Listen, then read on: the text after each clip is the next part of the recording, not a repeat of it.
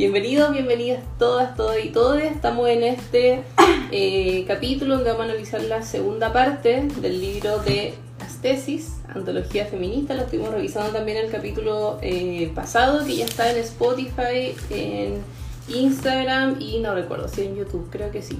Pero vamos, vamos a chequear. Em, como siempre, somos eh, Camila, Coca, nos falta la Dani, que está descansando. Está con, vacaciones por hoy.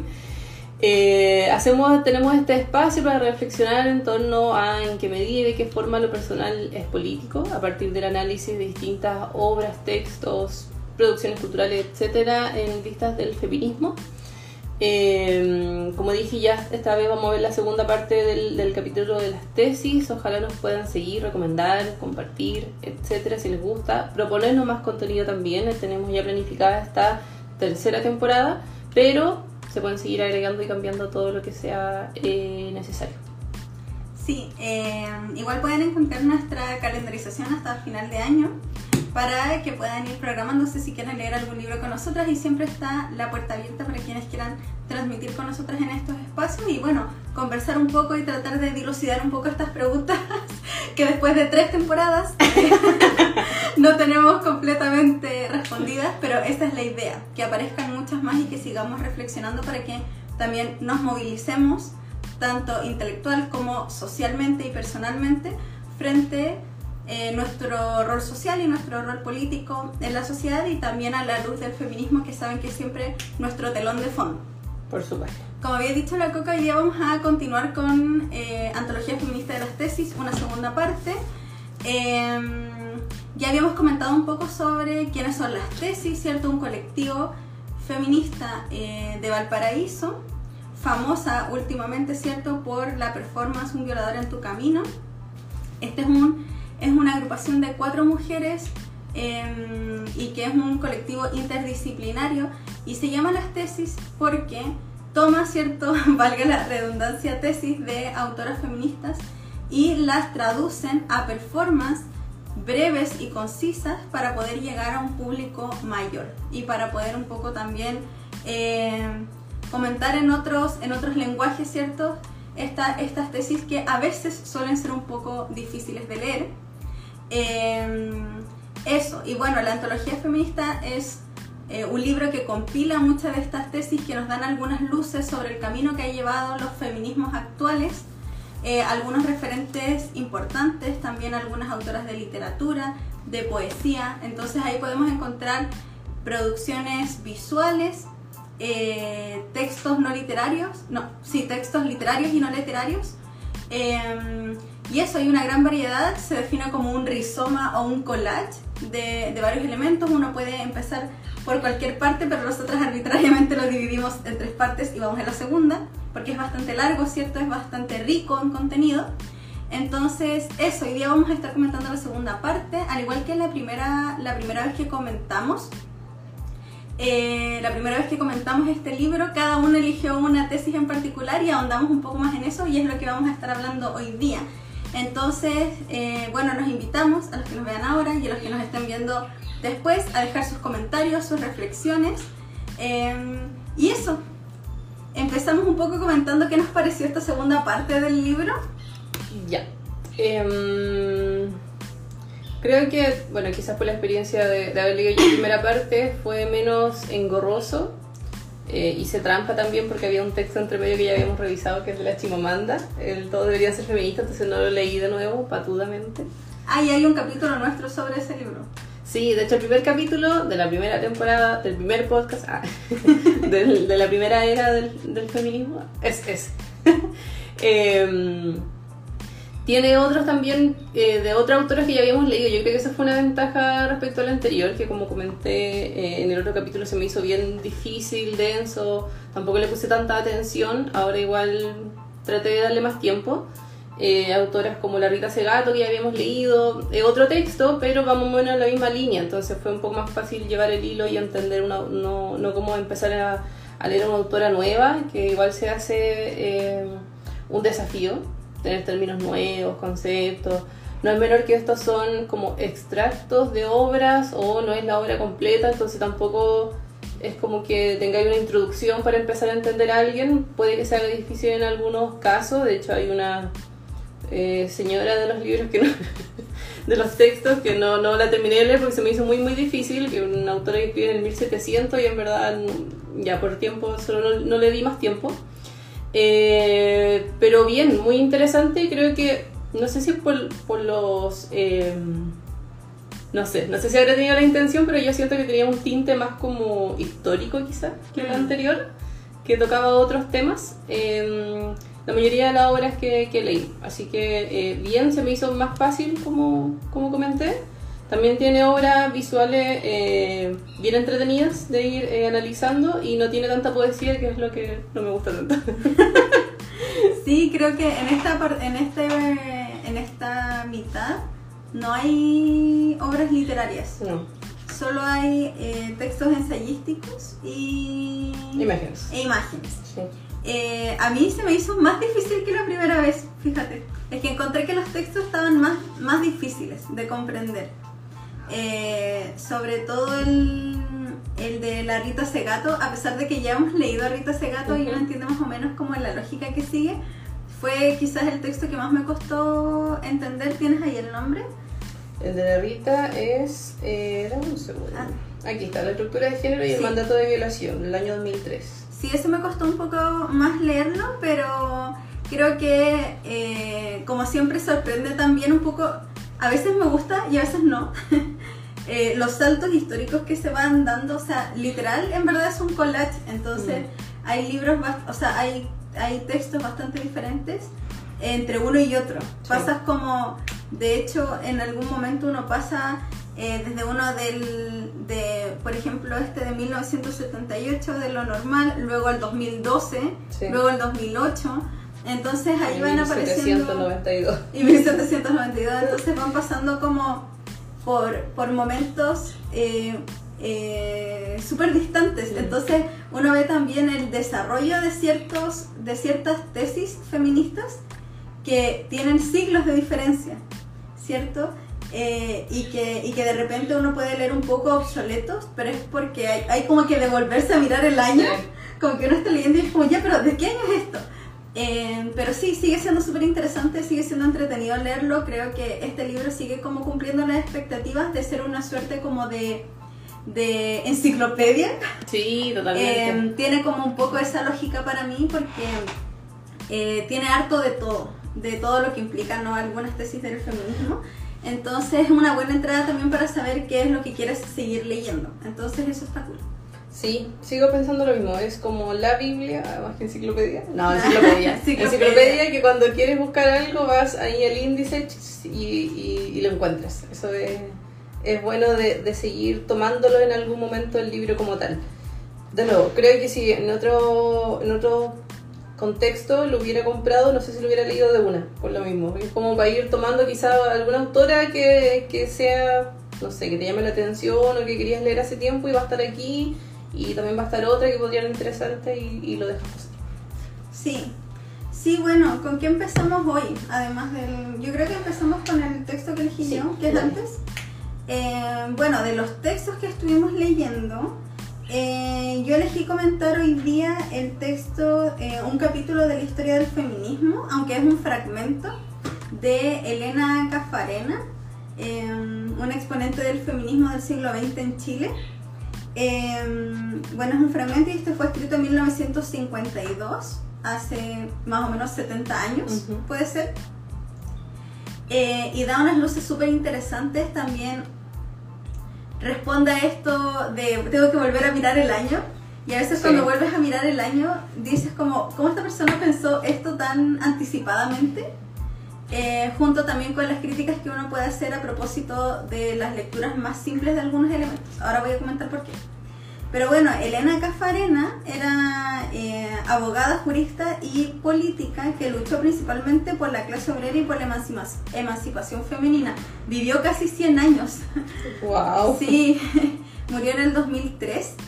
Eh, y bueno, fue un exponente en la fundación del, no puedo decirlo bien, pero es MEP, bueno, es una sigla del movimiento de emancipación de las mujeres de Chile. Esto fue creado en 1935 eh, y principalmente abogó en relación al derecho al voto, ¿no? A propósito... a propósito de, que estaba muy pendiente ¿no? del movimiento sufragista inglés. Mm. Entonces, de hecho, el texto se llama Un capítulo de la historia del feminismo, las sufragistas inglesas. Em, entonces, eh, bueno, eso es súper interesante porque en Chile se aprobó el voto femenino en 1949, 47. ¿7 9? 7, creo. Sí, más o menos. Eh, casi 10 años después, ¿no? Un poco más de 10 años después de la fundación de esta, de esta agrupación. Y algo importante es que durante la década de los 80 su casa se transformó como en una suerte de espacio de reunión de mujeres feministas. Se le llamaban las tertulias sabatinas, un nombre muy del siglo XX, yo diría incluso más del siglo XIX. Sabatinas. las tertulias sabatinas. Y también eh, fue un centro de reuniones clandestinas en el periodo de dictadura. Mm. Entonces eso fue súper relevante porque eh, siguió siendo un espacio de reunión y un espacio de reflexión y de conversación frente a las injusticias principalmente eh, relacionadas al género. ¿no? y bueno, el texto es bastante breve, es súper interesante porque primero te lanza como una bomba muy, muy como crucial. Dice, el feminismo es un fenómeno social. Por lo tanto dice que no es accidental, ¿no? que deviene con la vida y que eso hace que sea inherente frente a lo social, es algo que va a suceder a pesar de que hayan represiones permanentes en las movilizaciones sociales. Porque es algo, y que yo lo vinculo harto con el concepto de feminismo intuitivo de María Galindo, que tiene que ver con la experiencia, que es algo que va más allá de lo académico, ¿no? Y que tiene que ver con que uno lo vive, uno lo siente, ¿cierto? Y eso hace que sea un fenómeno social en tanto muchas personas viven lo mismo, dialogan sobre eso y se movilizan al respecto. Como en son de respuesta A. Como en son de respuesta A. Entonces, eso es un poco el recorrido que ella hace. Este es un exordio, entonces ella como que introduce su texto con, esta, con estos párrafos y a la vez como que te incita a reflexionar al respecto. Habla sobre la revolución industrial, sobre la cómo la revolución industrial propicia la salida de la mujer del espacio doméstico, pero a un mundo que no está como no se acomoda frente a una mujer dueña de casa, ¿no? Como que solamente se suman las responsabilidades y no hay un acomodo ni laboral ni social frente a eso. O sea, no hay un acomodo en los espacios de trabajo y tampoco en la constitución familiar. Entonces se empiezan a plantear ciertas reivindicaciones, pero aparecen también grupos em, tradicionales y pseudo filosóficos que se encargan ¿no?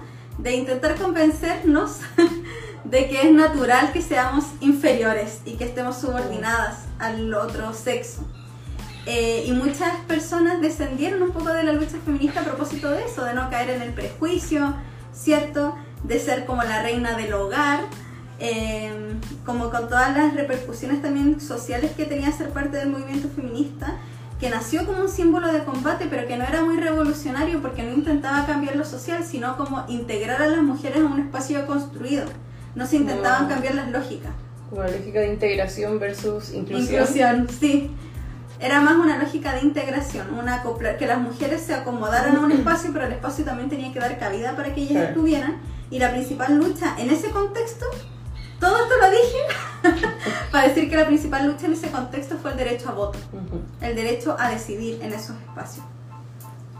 Y bueno, al final, un poco la segunda parte del texto lo que aborda es que después de como obtener el derecho a voto, los grupos de feministas burguesas, que eran las que dirigían estos espacios, empezó a ser un espacio más estéril, como que ya no se veían grandes luchas a futuro.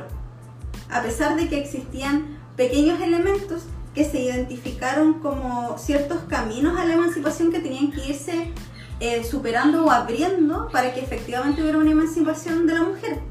Como por ejemplo la protección del hogar en términos del cuidado de los hijos, en términos laborales, en términos sociales, un poco poder desenvolverse libremente en el espacio social con todas las limitaciones que antes tenía.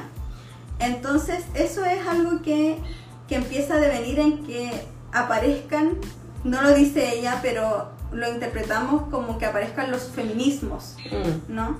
Que aparezca una diversidad de luchas más aledañas y que tienen, pero que siguen, siguen em, en el mismo timbre o en el mismo, en, el- en la, en la misma tonalidad del feminismo en general y que tiene que ver con la participación de las mujeres en el espacio democrático y lo que Cafarena señala como la paz que es algo que vamos a, a comentar a comentar más adelante, pero ella dice que hay que, hay que pensar en la historia, ¿cierto? Como una, una lucha que se ha ido, que, que, que los logros que se han ido em, logrando es por una lucha constante y que no se debe perder el foco a pesar de que estemos disgregadas como mujeres, a pesar de que hayan intereses diferentes Mm. y luchas diferentes, pero que están bajo un mismo paraguas que tiene que ver con la condición de mujer en un espacio Mm.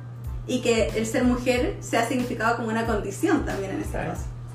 Eh, eso, hablé mucho, perdón, pero ese es un poco el texto de Cafarena, es súper interesante, a mí me pareció súper entretenido de leer porque está súper situado en los sufragistas.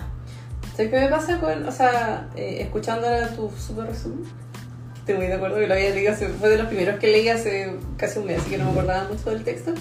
Eh, en Anne with an E, ¿Ya? ya, cuando En la serie- en la serie cuando están las, em, ¿quién era? Bueno, la- las mujeres estas que se juntaban a leer,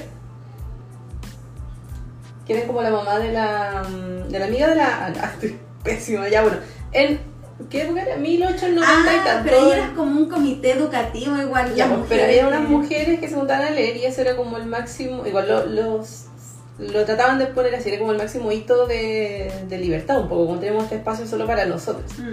Pero igual era un espacio súper resistente a cambios, por ejemplo, y a, a remover un poco el status quo. Eh, me pasa que veo un poco como la, en la caricatura quizá obviamente de la serie de lo que pesa- y lo que piensan 100 años antes, eh, respecto a estos grupos más acomodados Mm. eh, y cuáles son los objetivos para movilizarse. En este caso, por ejemplo, el voto. Eh, y, y de qué te sirve el voto? Bueno, obviamente es bacán que hayan luchado por eso. Pero ¿qué pasa también, decís tú, cuando se, cuando se logra eso? Mm. Y ahí pienso también en algo que he estado reflexionando mucho en el último tiempo de por qué Chile no se ha movilizado últimamente. Y eh, una, una colega me dijo que ella creía, encuentro mucha razón, que a veces cuando las luchas como que no se resuelven, pero como que se traspasan a la institucionalidad, es como si estuvieran resueltas. Mm. En este caso en Chile, por ejemplo, luego de la revuelta popular de 2019, que, que haya una solución, una salida a la escritura de una nueva constitución, que sí, muy necesario, obviamente va a probablemente mejorar muchas situaciones, esperemos, eh, pero no es la respuesta a todo. Pero sí logra la paz. Pero es por la llamó- democracia representativa. Ya, pues, pero se llamó Acuerdo por la Paz. Mm. Entonces es un poco lo mismo que está diciendo la, la línea Cafrena en ese momento. Es como ya, vamos a buscar la paz. ¿Cómo la buscamos? Por ejemplo, a través del voto para eh, tener espacio en las urnas.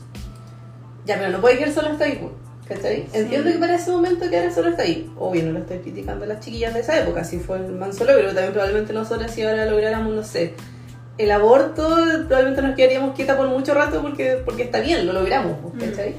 Pero, pero eso digo, es como llamativo esto del traspaso un poco, como si todo la democracia representativa, del poder y de la lucha, y que una vez que ya está en la institucionalidad, es como que ya estuviese resuelto, Mm. ¿cachai? Ahora, obviamente probablemente siguen otros temas que tienen que ver con la representatividad en los cargos de poder, por ejemplo. Y otros Sí. temas. Ahí tú ya estás abordando la pregunta que quería. Ah. Pero está cool. Ya estábamos ahí hablando un poco sobre una pregunta súper general, pero tiene que ver con. Espera, ¿qué- ¿A dónde te vas? Buen paraguas. Me quedo a cargo, ya. Me quedo a cargo del espacio. Eh, en una casa que no es mía.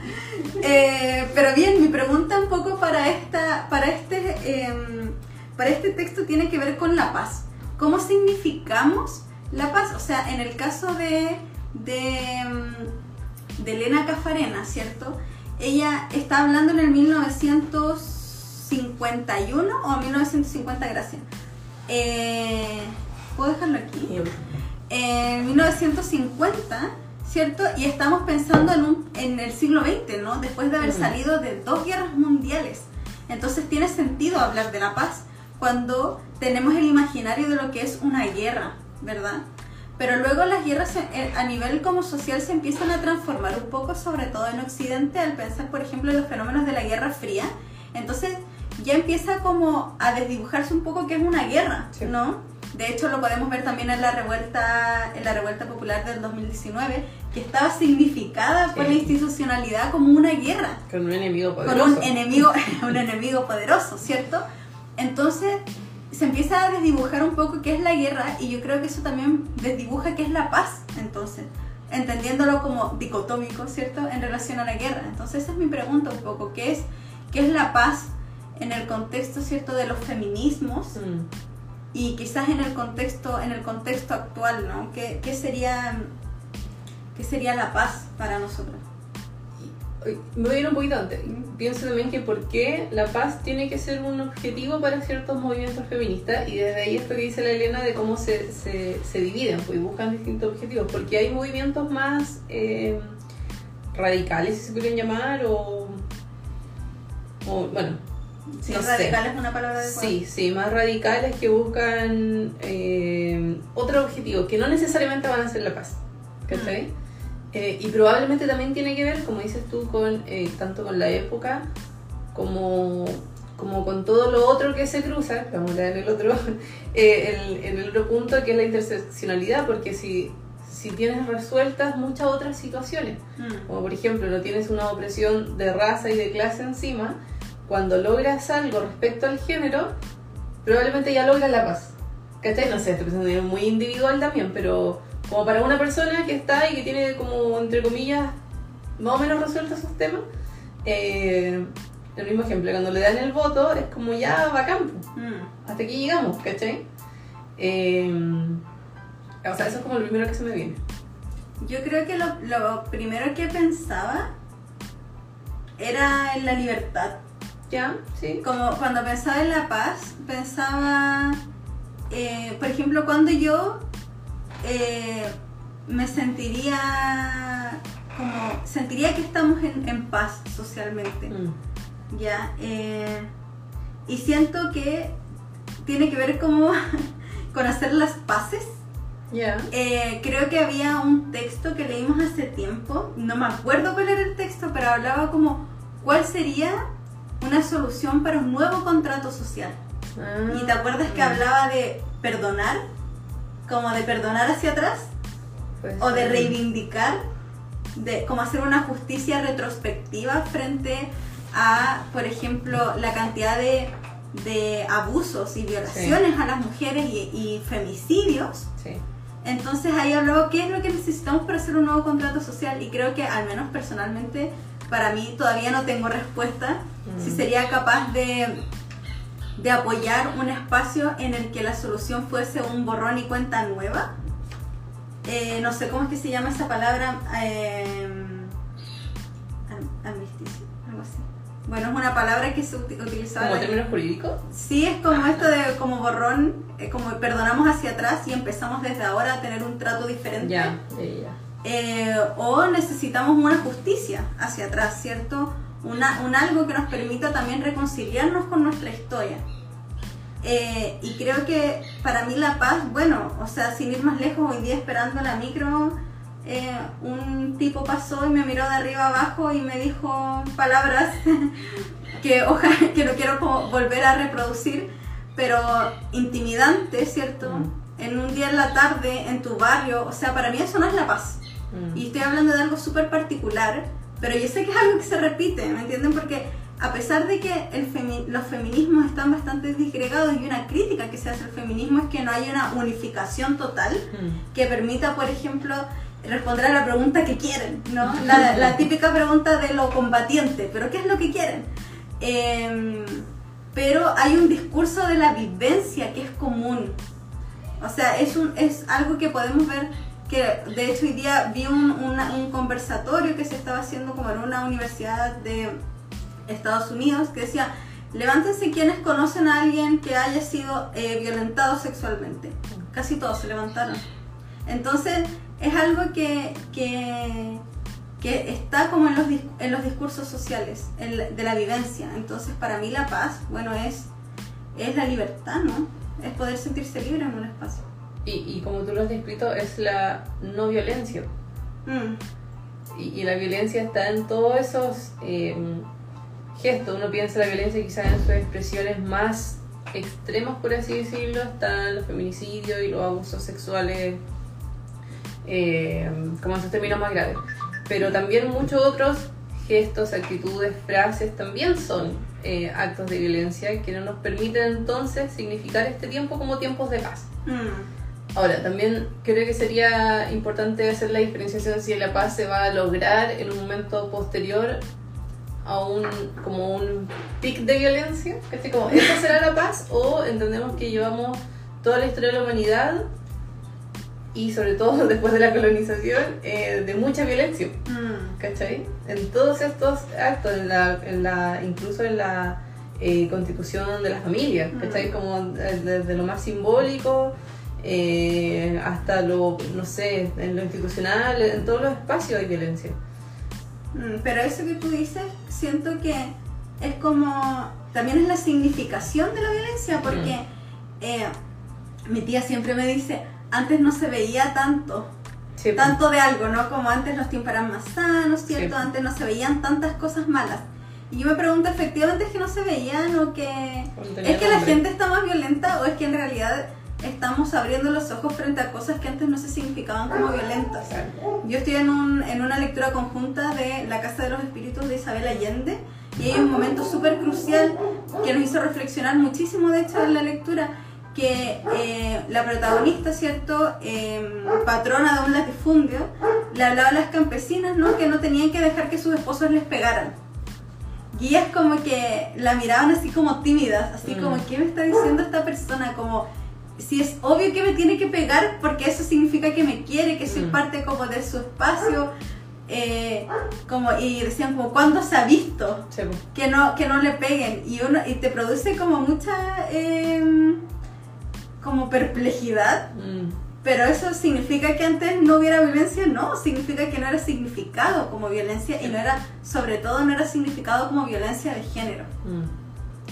Entonces yo creo que eso por una parte en relación como, como a la paz y también siento que algo relevante es el contrato social.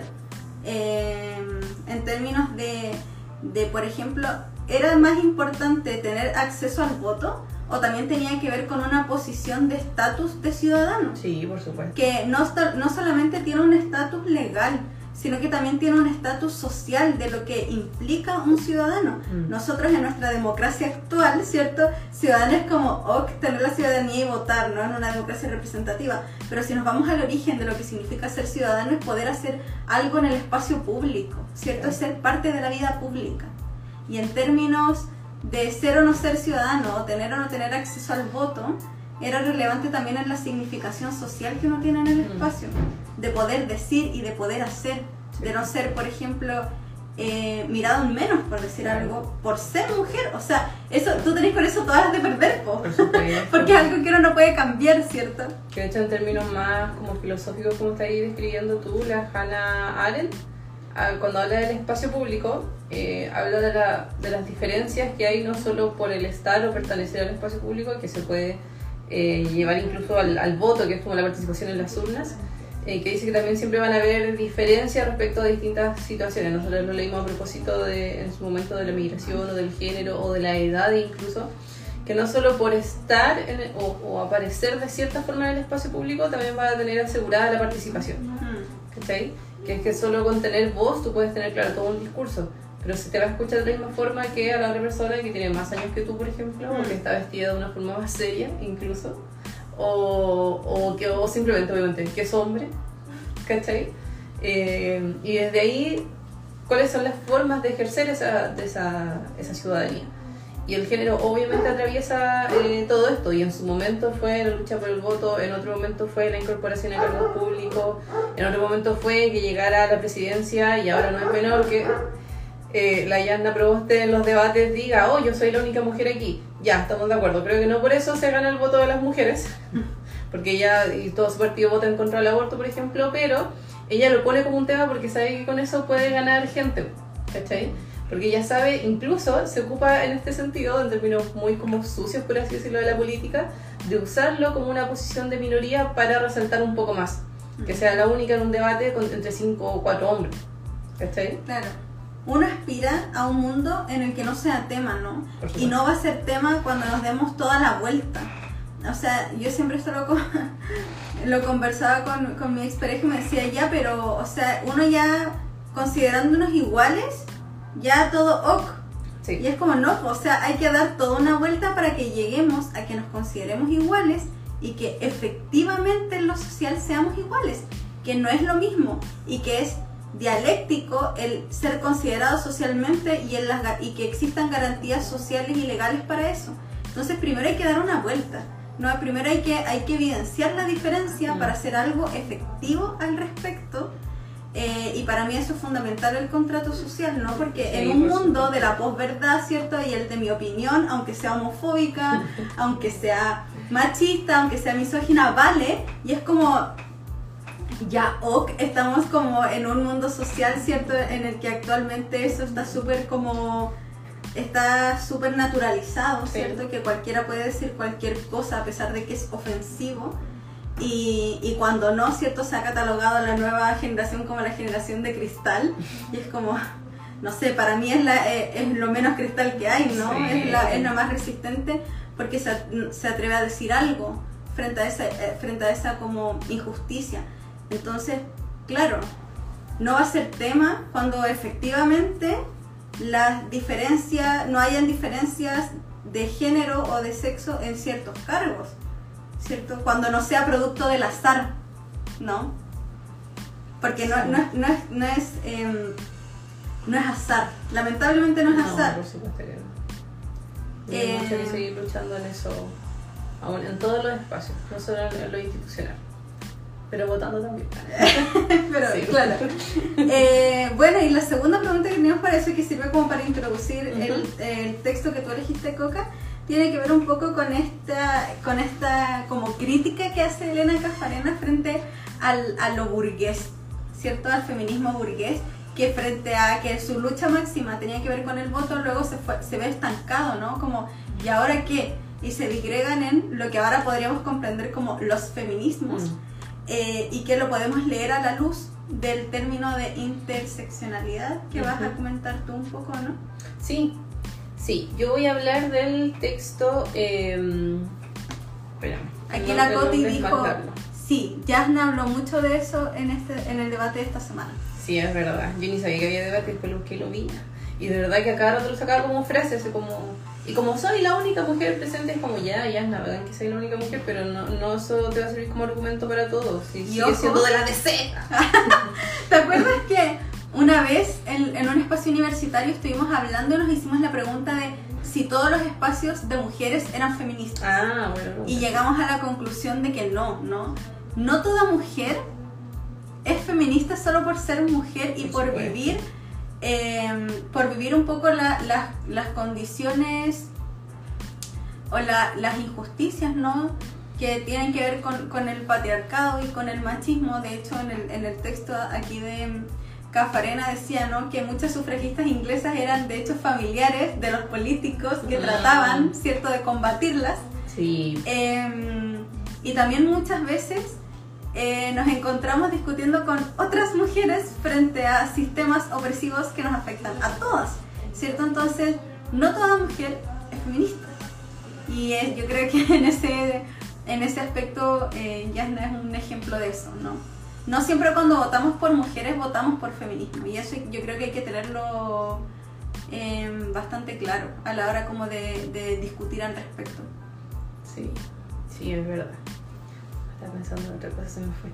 Ya, eh, yo voy a hablar. Ah, ya, ahora sí. Eh, la Dani iba a hablar del texto eh, contra los hijos de la Lina Meruane, que muy, muy recomendado, no lo vamos a abordar con tanto detalle en este momento, pero por ejemplo habla respecto a eso, como la maternidad en sí misma, eh, muchas veces es un tema controversial, por así decirlo, y de, de presión social entre mujeres. Mm. ¿Cachai? Y la Lina Meruane dice, una autora chilena, dice, a veces eh, cuando más presionada me siento que me dice, oye, pero ¿cuándo voy a ser mamá? No sé qué, que se está pasando el tren, todas esas frases es de mujeres que lo están pasando súper mal siendo mamá. ¿Cachai? Ya, bueno, Pero ahí ella es, una, ella ahí es un análisis del castigo social Sí, frente a la mujer no madre. Sí, Entonces ahí también tiene que ver como con otras lógicas y el castigo a la mujer, mu- a la mujer mujer, si Sí. podríamos ponerle como ese nombre, se ve en ese texto y también lo podemos ver en el texto de Rita Segato. sí. En el discurso del- del- de la estructura del- de la violación también está presente la justificación del castigo de la Sí. mujer que quiere ser más de lo que es su lugar. sí. Entonces igual es interesante que se repita en distintos discursos también esa lógica de, del como devuélvete a tu podio, como vuelve a la forma humilde que perteneces, ¿cierto? Es verdad. Es interesante, es interesante igual eso de la em, de la maternidad y de las luchas como entre entre las mismas mujeres que igual estamos oprimidas por los mismos sistemas. Exacto.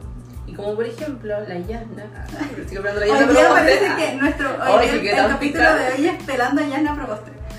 Eh, ella habla de, claro, ser la única mujer, pero por ejemplo, eh, la última votación por el aborto, eh, que fue cuando se rechazó legislar, creo que fue lo último que, que hubo, eh, que se trabajó en el, en el Congreso, eh, la votación era par, y- o sea, las votaciones en contra eran tanto de hombres como de mujeres. Muchas mujeres del partido de la DC como de la Yasna fueron que votaban en contra, entonces como, ya, no, no siempre te va a servir como argumento el que sea solo mujer. Yasna, Ya, basta. ya. Dale con el, con el capítulo que elegiste tú. Colonialidad y género. La escribió en el año 2008 la María Lugones, que es una filósofa argentina. Es muy interesante eh, leer filosofía latinoamericana. ¿Te parece? Hay varias- Me encanta. Hay varias autoras eh, argentinas en este libro. Hoy sí, pero es que Argentina, deberíamos ir allá. Argentina eh, tiene harto desarrollo científico desde las ciencias sociales, harto desarrollo teórico, bueno, tiene universidades muy, muy bacanes también, y de pero. De psicoanálisis. También están los exponentes más importantes de este momento, así como los más actualizados en infancia y en otra área, en Argentina. Hay que copiarle harto ahí a, los- a los hermanos argentinos. Eh, y por eso digo, no es menor que sea una filósofa eh, latinoamericana, obviamente que hable del tema de colonidad, eh, a propósito de eh, examinar cómo eh, se cruzan distintos eh, análisis para estudiar el género. En este caso, la colonidad ella eh, piensa en las categorías de género, raza, clase y sexualidad como formas de analizar cualquier situación social, por así decirlo. Y desde ahí ir viendo eh, cómo nuestra historia como latinoamericano, bueno, en realidad como toda América, pero como latinoamericano, eh, tiene un quiebre muy importante. Primero que todo porque desde la colonización hacia atrás se borró toda la historia y mucho que todavía no sabemos, pero sí desde ahí en adelante lo que se sabe es que cambió mucho todo lo que había porque hubo una imposición de un modelo, de un lenguaje, de la religión, de formas de ser, incluso de formas de organizar la familia. Y desde ahí la imposición también a muchas tribus, clanes eh, y pueblos nativos que no necesariamente se organizaban en el género binario, por ejemplo, no necesariamente se organizaban en familias eh, heteronormadas, o sea, con el papá, la mamá y los hijos, eh, y que sí es una forma de eh, lograr el éxito de la imposición eh, europea, de su modelo, de, eh, de su forma de vivir, de todo, fue incluso cambiando esto que uno piensa que es tan como natural, por así decirlo, que son las estructuras básicas, o como diría la Constitución, la eh, unidad. Unidad básica de la sociedad y la familia. Ya, hasta esos niveles obviamente vienen desde ahí. Y por eso digo que hubo un quiebre en la historia porque previo no se sabe tanto. Se está estudiando en algunos pueblos o personas que también quedaron vivas porque los mataron a todos. Eh, como era la organización eh, social, sexual, si es que existía también, previo a la colonialidad. Desde ahí, entonces, ella analiza lo instrumental, o sea, cuál sería la función y el uso de la división de género en las sociedades. Una de ellas es la opresión, la explotación y la dominación como una forma de organización eh, eh, social. Por ejemplo, ella describe eh, que también desde estas nuevas investigaciones que se están haciendo a muchos grupos, tribus y, clanes eh, precol- precolombinos, ¿sí? Precolombinas, se, se que cuando llegaron los españoles, Vivimos en el flaco y el lindo.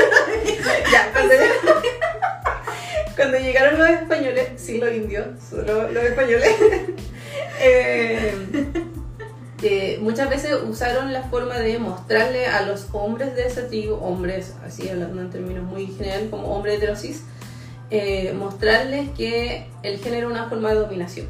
Y desde ahí buscaban cooptar los poderes dentro de la tribu, o sea, como desarmarlos, por así decirlo, diciéndole básicamente, oye, eh, nosotros llevamos miles de años funcionando con que los hombres mandan, parece que a ti también te puede servir, y le pasaban así como una cartita bajo la manga. Y muchas tribus, clanes o pueblos empezaron a funcionar de esa forma como em, una nueva forma que le mostraron, le impusieron y le enseñaron eh, los, eh, los españoles. Y desde ahí, como toda la historia de ciertos grupos también eh, organizados, no necesariamente desde el matriarcado, pero sí desde otras lógicas de género que también me resulta muy difícil llamarlo porque son muchas, infinitas y no sabemos, entonces es como difícil ponerle un nombre desde esta fecha, que sería como anacrónico, ¿sí? Mm. Como cuando hacía un análisis tan distanciado en el tiempo desde otro y que no hay nombre en nuestro lenguaje actual para definir aquello. Entonces, de hecho, una de las críticas que hace la autora es que se lee, o sea, se, se, lee que siempre ha habido machismo porque con nuestras propias estructuras vamos leyendo también los pueblos precolombinos. Y, es porque nos falta información. Ah, falta, falta información para dar la alternativa. Es una forma súper violenta de hacer estudios sociales también, pues, desde la antropología, la sociología, la psicología, ¿por qué no? Eh, desde todas las áreas que ahora se conocen, que son las que tienen el poder, obviamente, al tener el saber. Eh, es súper violento decir, ah, mira, hoy que era machista eh, tal pueblo porque hacían tal y tal práctica. Y eso, claro, es una lectura de ahora, de algo que pasó hace miles de años, antes que llegara incluso eh, eh, este pueblo, o sea, estas personas que mataron a todos, que eran los eh, colonizadores. Desde ahí haciendo, estuve sola haciendo una reflexión respecto a un podcast que lo invito a escuchar también, que es el de la Paula Molina con la Luna Almeida, que se llama Pero qué necesidad y en un capítulo invitaron a una em, periodista, comunicadora social y educadora en género, que no recuerdo su nombre y no lo voy a buscar porque estamos usando el celular para transmitir. Em, que ella es de la religión del Islam. Fue a propósito de cuando fue em, todas estas noticias, un viral de lo que pasó en Pakistán. Afganistán, perdón. Estoy dando todos los datos mal en Afganistán, donde eh, los talibanes se tomaron el poder y fue furor por las redes sociales las formas de dominación extremas eh, y normas sociales muy muy rígidas a propósito del espacio de la mujer, o sea, de dónde se podía mover la mujer incluso, porque hay espacios públicos en los que no puede salir, no se puede mostrar, y ir acompañado de un hombre, todo eso. Entonces fue súper interesante porque yo empecé leyendo este capítulo eh, y escuchando ese capítulo del podcast, así como al mismo tiempo, eh, y la chiquilla esta comentaba cosas tan desde la misma lógica como no, no leerlo violentamente desde acá, sino conocer la realidad. Y decía que muchas de las prácticas, por ejemplo, que los pueblos extremistas, como los talibanes, que sí, son pueblos extremistas, no, no, no los voy a defender en ninguna, eh, en ninguna ocasión, tiene que ver con cómo cuando ellos fueron invadidos, por ejemplo, después de la Guerra Fría, después del 2001, que los estadounidenses se van a tomar allá todos los espacios con intereses económicos. Eh, pasa que todos los pueblos en general y los países, cuando viene un invasor, se vuelve más nacionalista mm. o defiende mucho más sus creencias, sus valores o su religión, por ejemplo. Entonces, de ahí es que se exageran, por así decirlo, o se. Eh, se cristalizan mucho más tradiciones que podrían cuestionarse eventualmente, pero que también tienen que ver con defender lo que es propio de, de un otro, de este otro que viene.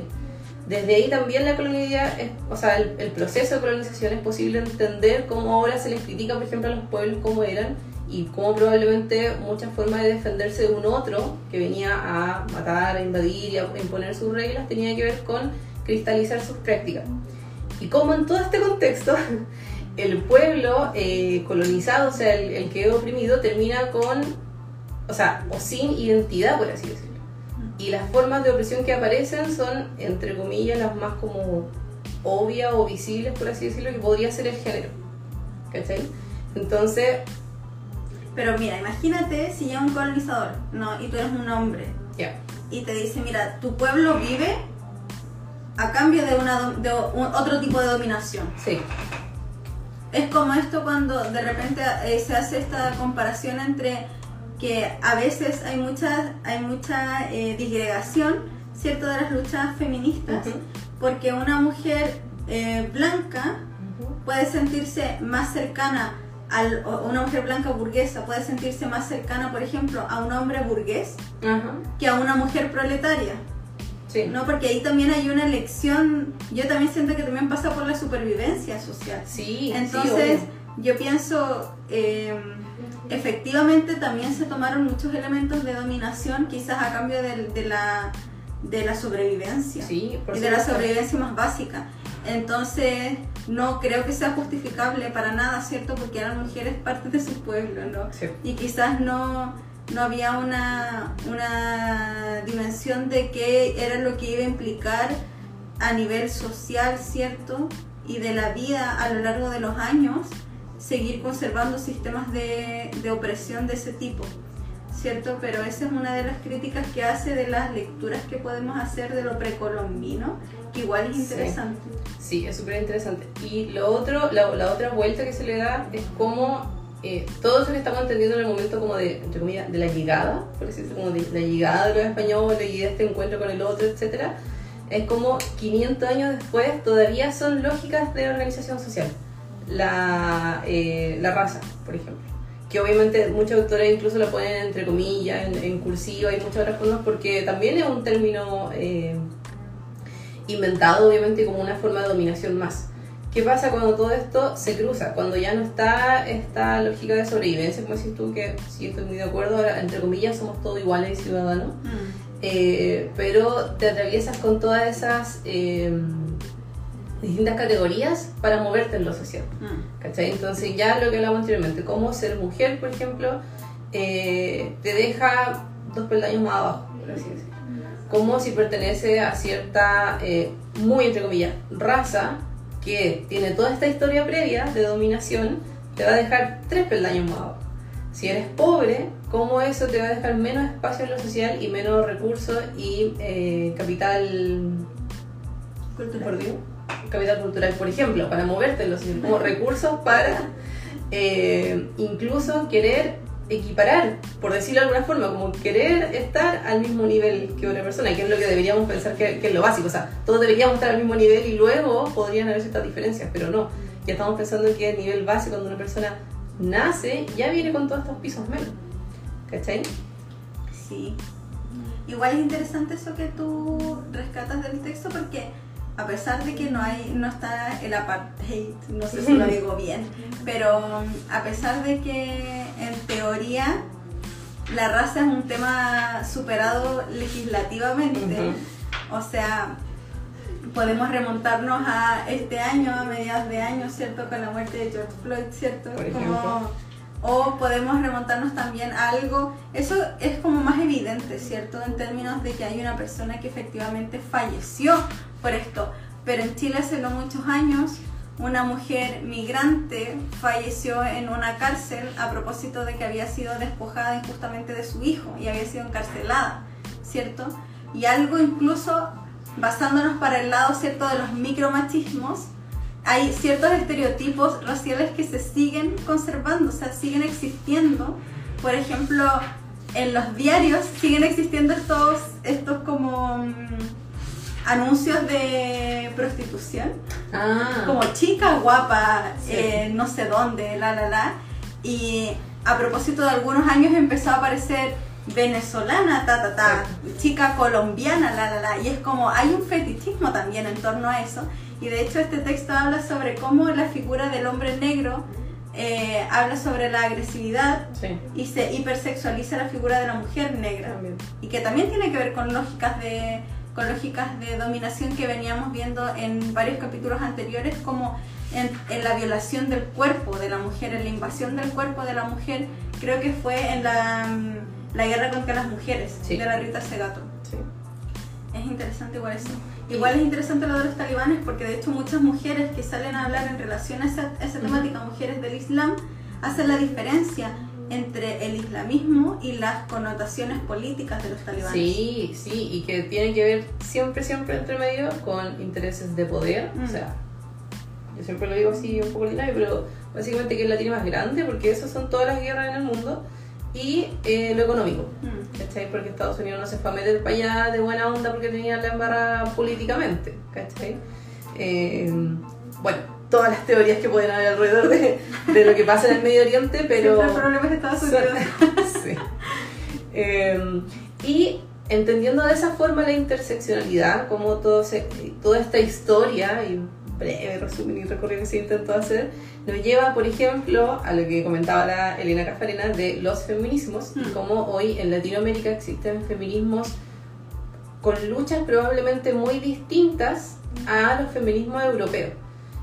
Y ya, voy a tratar de, no decir que una es más válida que otra, pero sí obviamente eh, desde la postura, una forma de explicarlo súper en simple es como, oye, está bien que tú estés luchando por X cosa en, Europa porque haya tenido resuelto todos estos temas, pero acá, por ejemplo, tenemos una historia de saqueo y de violación, eh, de violación, o sea, estoy hablando de abuso sexual sistemático y reiterado como una forma de guerra y de dominación que presionan los colonizadores y que probablemente sigue siendo una forma validada hasta hoy. Por ejemplo, cuando hablábamos de los tipos de, eh, de violencia. ¿Cachai? Como la violación sexual, y eso también lo hablamos en un capítulo eh, de la Virginia Despentes, eh, se asume y se usa hasta el día de hoy como una forma de dominación sobre casualmente mujeres, ah, personas con vagina, no, o sea, son, es una forma O de cuerpos feminizados. de cuerpos feminizados también. Eh, fue una forma de guerra, fue una forma de dominación para tener los recursos económicos de todo un continente y sigue siendo una forma de estructura social y de relación hasta sexo afectivo hasta el día de hoy. Mm. ¿Cachai? Entonces, hasta ahí llega. No es solamente que pensemos en la historia de 500 años atrás, sino cómo todo eso repercute en los cuerpos de hoy. Y cómo, por ejemplo, a una mujer indígena se le sigue negando muchos de sus derechos. Por ejemplo, a nivel eh, de salud pública, a nivel sexual y reproductivo, las políticas están muy lejos, no porque haya malas profesionales, sino porque las políticas son eh, Sí, pues son basadas en la ciencia eh, occidental, que el médico es el que dice todo, y la es un solo saber, y por ejemplo no es posible integrar la sabiduría ancestral Mm. en partos, por ejemplo, ¿cachai? O sea, estoy pensando solamente en algo muy eh, gráfico que hace muy poco, quizás 4 o 5 años, que eh, se le permite a la mujer llevarse la placenta. Y, y no, no es un dato cualquiera, es, eso tiene que ver con una cosmovisión, o sea, con tu forma de entender la vida, el nacimiento y esta llegada de esta persona en un parto que ha sido violentada durante todo este tiempo porque la ciencia dice que no es necesario. Mm. ¿Cachai? Eh, y La así, ciencia occidental. mucha- la ciencia occidental dice que no es necesario con el método científico. y así muchas otras incidencias, o sea, podemos pensar en miles de ejemplos, pero tiene que ver con lo cotidiano hasta el día de hoy, no solamente en la violencia del hombre sobre la mujer, que sí, sino también en la violencia institucional. Por ejemplo, en los servicios de salud, por ejemplo, en la disposición de otros idiomas en los servicios públicos, y así, infinitamente. No menor que eh, la constitución sea paritaria y tenga escaños reservados para pueblo originario, no fue algo que todos los chilenos estuviesen de acuerdo y salió casi automático. Se luchó. De hecho, todavía hay polémica. Y, y claro, y sigue habiendo, porque, porque insisto, yo creo que es lo mínimo, o sea, que, que 12 personas, pues son solo 12 o 14 escaños reservados, que estén representando uno por pueblo, en, en algunos casos donde los pueblos han sido muy invisibilizados, que no estuvieron incluidos, por ejemplo, los pueblos eh, afrodescendientes. O sea, todo, todo el norte de Chile tiene mucha población eh, afrodescendiente que no fue incluida porque no se, no se consideró como un pueblo originario, entre comillas, eh, y siguen invisibilizados en un proceso tan importante. Mm. Sí, es interesante eso. es- so- son interesantes esos elementos porque eh, me acuerdo la otra vez cuando hablábamos de las, los carteles para las marchas Sí, y que decía como un sinfín de apellidos al feminismo como, como el cambio será y despliegue de listas, ¿cierto? Como... eh, ayúdame con los nombres, por favor, que no me lo sé. Eh, como bueno, antipatriarcal, Antipatriarcal, antirracista, Eco, eco, eco. antiespecista. antiespecistas, todos los antis posibles, pero no tiene que ver con, con esta, con esta pretensión y a veces exigencia poco fundada que se le hace al feminismo de solucionar todos los males sociales, sino que también tiene que ver con comprender que está, está, es una red de significados y de discursos que nos atraviesan. Entonces hay que evidenciarlos porque, como tú decías, hay, hay escalones como de menos. Y hay que evidenciarlos para dar cuenta de que, de que es así, ¿no? Para, para algunas personas, porque también da cuenta con la, no solo de la diversidad de personas, sino que también de la diversidad de opresiones que sujetan a las personas y que el género es una de ellas.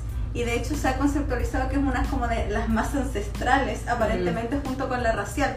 Entonces tiene sentido que hablemos de la colonialidad y del género en alguna, en alguna medida, porque de hecho la invasión a los cuerpos de, los, de las mujeres creo que es uno de los elementos que más ha determinado nuestra historia de conquista en América Latina, ¿cierto?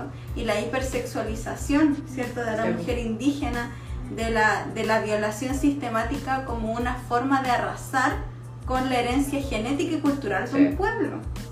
Y ahí están puestos nuestros cuerpos, ¿cierto? Y nuestras vivencias.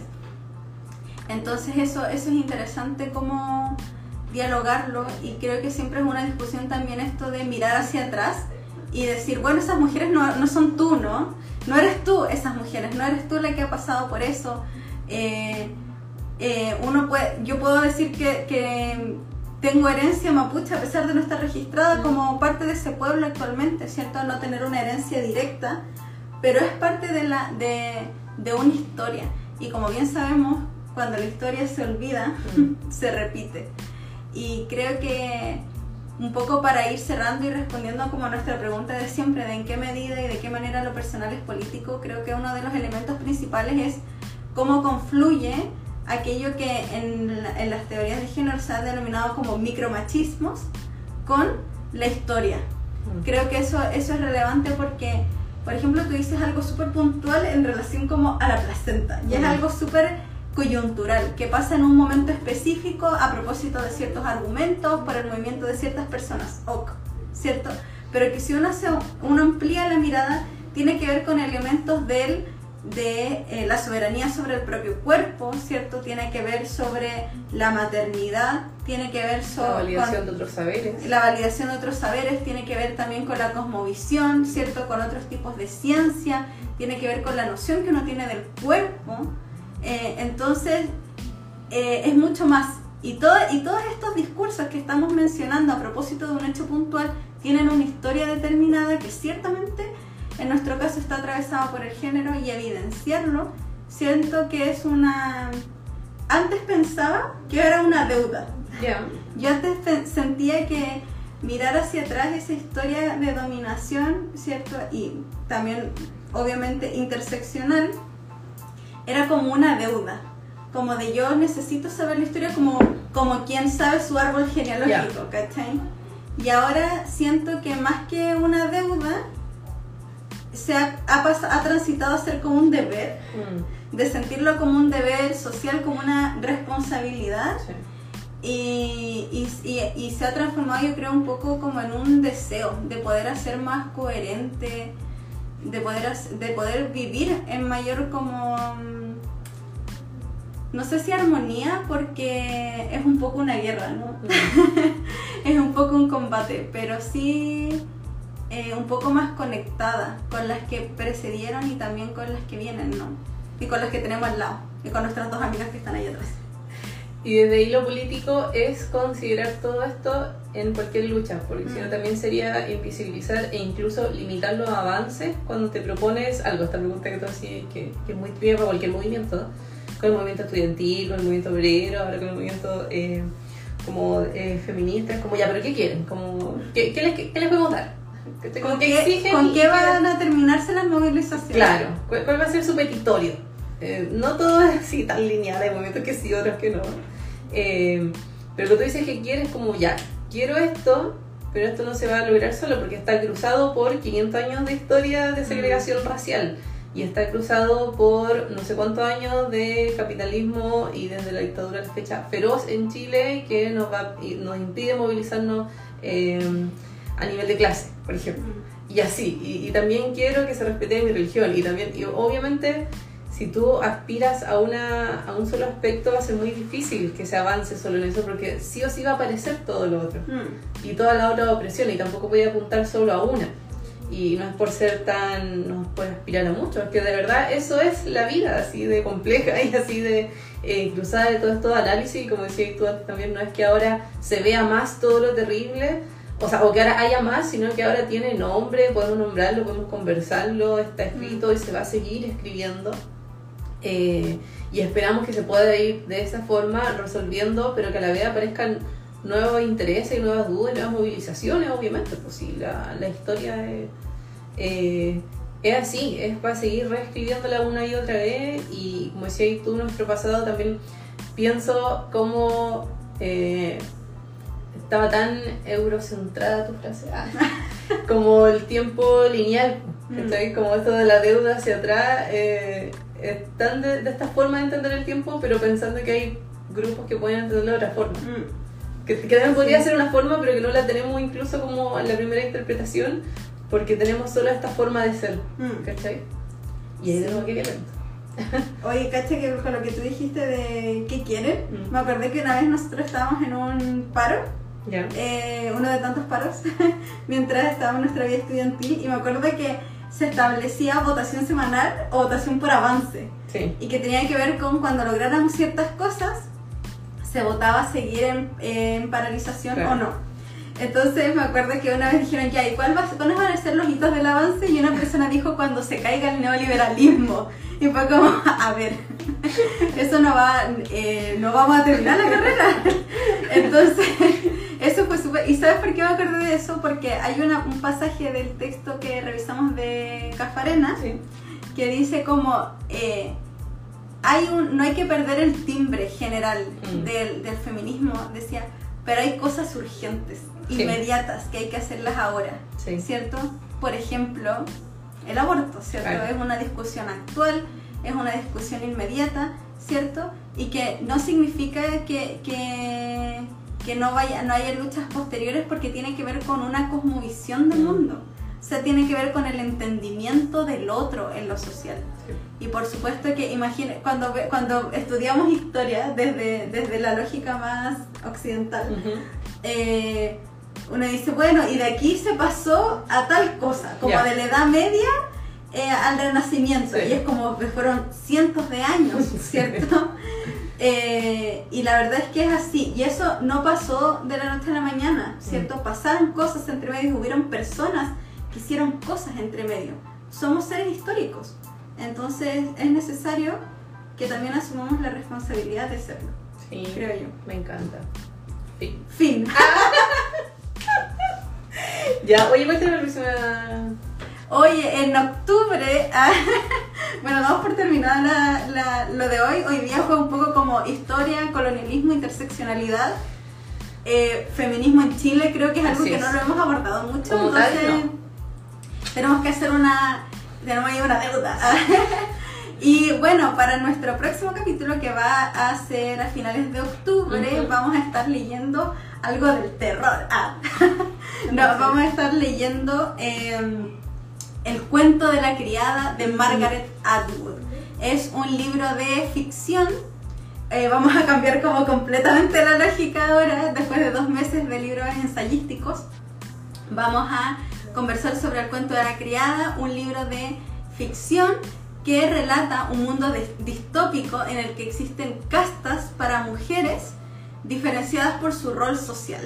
Eh, y tenemos una protagonista que nos va a ir llevando un poco sobre cómo se ha ido construyendo este mundo, un poco eh, es un mundo distópico, ¿cierto?, de ciencia ficción y también cómo era antes y cómo fue el proceso en que las mujeres se volvieran algunas lo más preciado y otras lo más terrible que le ha pasado a la humanidad.